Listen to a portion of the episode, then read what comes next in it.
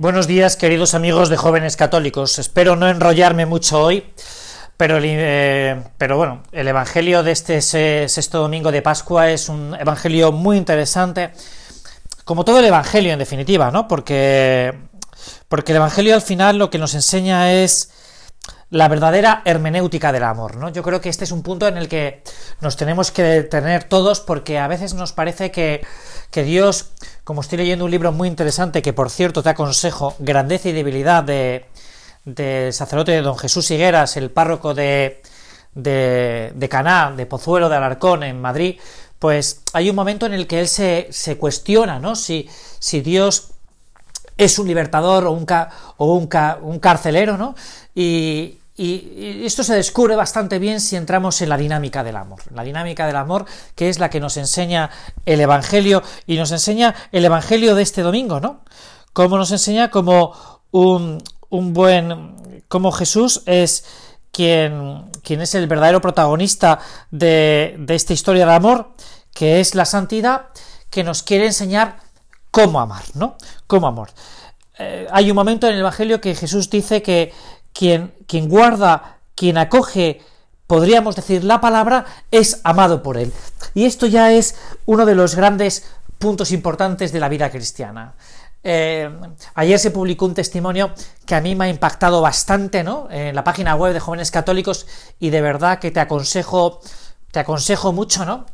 Es de una chica de, de, México en el que una chica misionera, una indita, porque eh, aquí entre nosotros el, el, post está un poco retocado por mí, eh, porque eh, pues la ortografía no le funciona muy bien, pero hay un momento en el que se ve cómo Dios le ha tocado cómo Dios ha tocado a esta mujer. De hecho, ella lo dice en un determinado momento, nunca me he sentido sola, nunca me he sentido sola, aunque haya pasado por una de las experiencias pues más tristes y más desagradables que puede sufrir un ser humano, ¿no? Pero como ella no estando sola, hay un momento en el que se da cuenta de que Dios Dios la llama, Dios la llama, Dios la llama de nuevo, y ella lo único que hace es responder, responder al amor de Dios.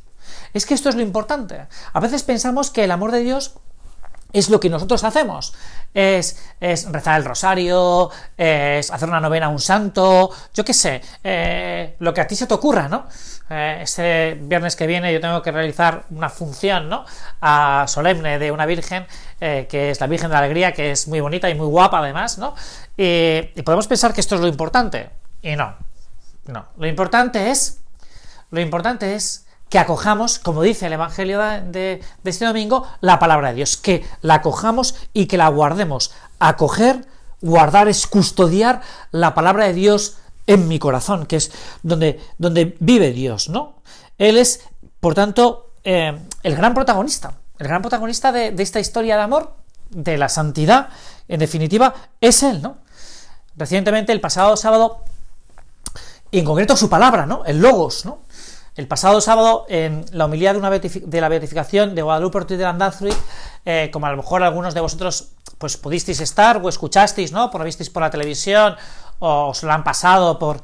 Pues hay un momento que Monseñor Becciu dice estas palabras de esta nueva beata, ¿no?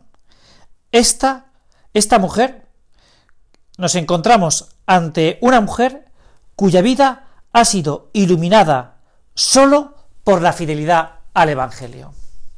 Es que este es el relato. Este es el relato.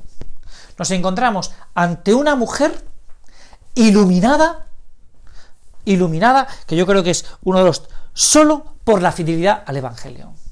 Yo creo que este es uno de los términos que a nosotros nos tiene que impactar, ¿no? Nos tiene que impactar, ¿no? Es decir, claro, eh, ¿cómo yo guardo, custodio, protejo, en definitiva, la palabra de Dios? En mi corazón, ¿no? Una palabra de Dios que además ha sido revelada, quiere decir que, que nos ha sido manifestada en el texto evangélico, en la vida de Jesucristo que está vivo entre nosotros, ¿no? Claro, eh, ¿cómo escucho, acojo la palabra en nuestra vida, ¿no? En nuestra vida. Se podría decir de ti y de mí, que este es el gran, el gran interrogante de cada uno de nosotros, que leemos, porque lo vivimos, la vida de Jesucristo. Este es el dilema que tú y yo nos enfrentamos. De ti y de mí, ¿Qué dicen los demás? Que yo creo que es una de las cosas más interesantes que nos puede ocurrir la vida. Hay un experimento que yo te aconsejo, ¿no?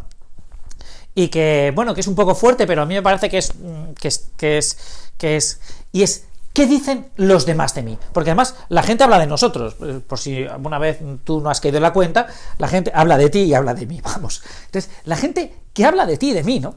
Que habla de ti y de mí. ¿eh?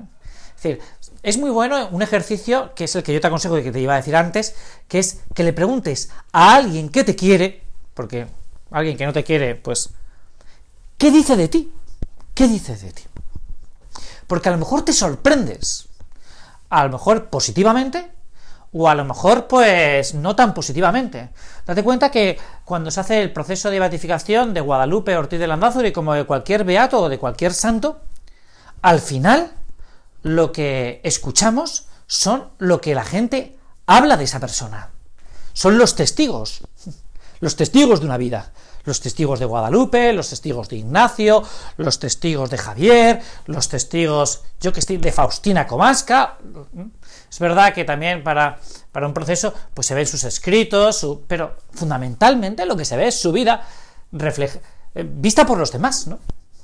Es decir, el día de mañana, si tú y yo eh, se incoara un proceso de beatificación sobre nosotros, a quienes iban a llamar es a testigos. Testigos que hablen de nosotros. Testigos que han convivido con nosotros. Testigos que han vivido en nuestras propias casas, ¿no? Y son ellos los que les van a preguntar, oye, ¿y de este qué? Por eso es mucho mejor adelantarse y experimentar y preguntar, oye, ¿tú qué piensas de mí? ¿Piensas que realmente soy un buen cristiano? ¿Que me comporto como un buen hijo de Dios? Eh, por lo que se ve en mi vida, por lo que se ve en mi vida. A lo mejor, pues en cierta medida nos sorprendemos, ¿no? Nos sorprendemos, ¿no? El Evangelio, por tanto, se convierte para nosotros un camino de retos y desafíos, de regalos y tareas. Claro, porque es un desafío ser como Cristo. Y es un enorme reto ser como Cristo. Es un reto para mí y para los demás. Es un reto y un desafío, ¿no? Pero tengo un regalo, tengo un don, que es la misma gracia de Dios, que es quien me configura como Jesucristo. Es decir, lo que decíamos al principio, no andamos solos, sino que es Jesucristo el primer interesado en que tú y yo seamos como Él. Y nos da toda la gracia para que seamos como Él. Es decir, Dios no nos deja a un destino ciego que esto es una de las cosas que también nosotros tenemos que ser muy conscientes, los cristianos, ¿no? A veces eh, pensamos que aquí nosotros luchamos a brazo partido y que esto es una cuestión nuestra cuando el 90% de la historia de un cristiano es la aportación de Dios, por decirlo de alguna manera, ¿no? Decir, que nosotros aportamos bastante poco, vamos, bastante, bastante poco. Vamos, Dios le gustaría aportar, creo yo, el 99%, pero como ha cogido, bueno, porque ha asumido, más que cogido, ha asumido un riesgo, que es el riesgo de nuestra libertad, que es el riesgo de nuestro amor, pues oye, nos deja un tanto por ciento, que además nosotros nos lo creemos un montón y pensamos que somos los grandes protagonistas de esta historia, cuando... Pero bueno, eso es lo bonito también, ¿no? Es lo bonito, ¿no? Hay un punto que a mí me gustaría eh, que, termináramos para, porque también me parece que es un punto que nos puede ayudar al diagnóstico de si somos buenos cristianos. Habíamos dicho antes que, que, eh, una forma de diagnosticar o de ver es lo que opinan los demás, pero hay otro que es un fruto del Espíritu Santo, ya que nos acercamos a Pentecostés, ¿no? Que es la paz, la paz. Es decir, un hombre de paz. Si nosotros tenemos la verdadera paz, la, la verdadera paz no es el vacío de preocupaciones. Yo me encuentro con muchas personas a las que les pregunto, les pregunto, bueno, ¿qué tal estás? Y me dicen, bien, estoy bien, estoy bien. Pero ¿y por qué estás bien? Porque no tengo preocupaciones. No, no estamos hablando de esta paz. No estamos hablando de la paz del que no tiene preocupaciones. Estamos hablando de la paz que genera una actividad, que es el bien. Es decir, el estar alegre.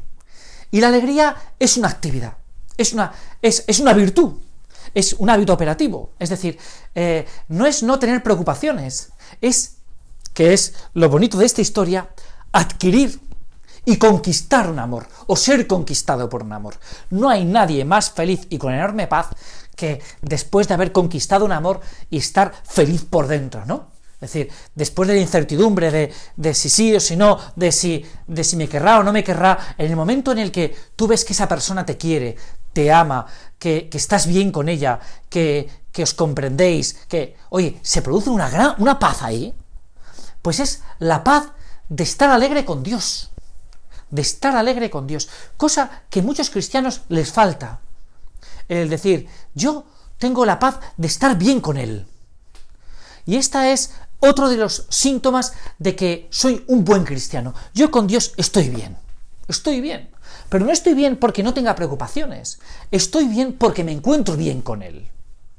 Me encuentro en paz con Él. Claro, los santos, que es, una, que, que es un buen ejemplo a mirar, no tanto imitar como dice el Papa, ¿no? porque nosotros no podemos, porque cada uno somos como somos.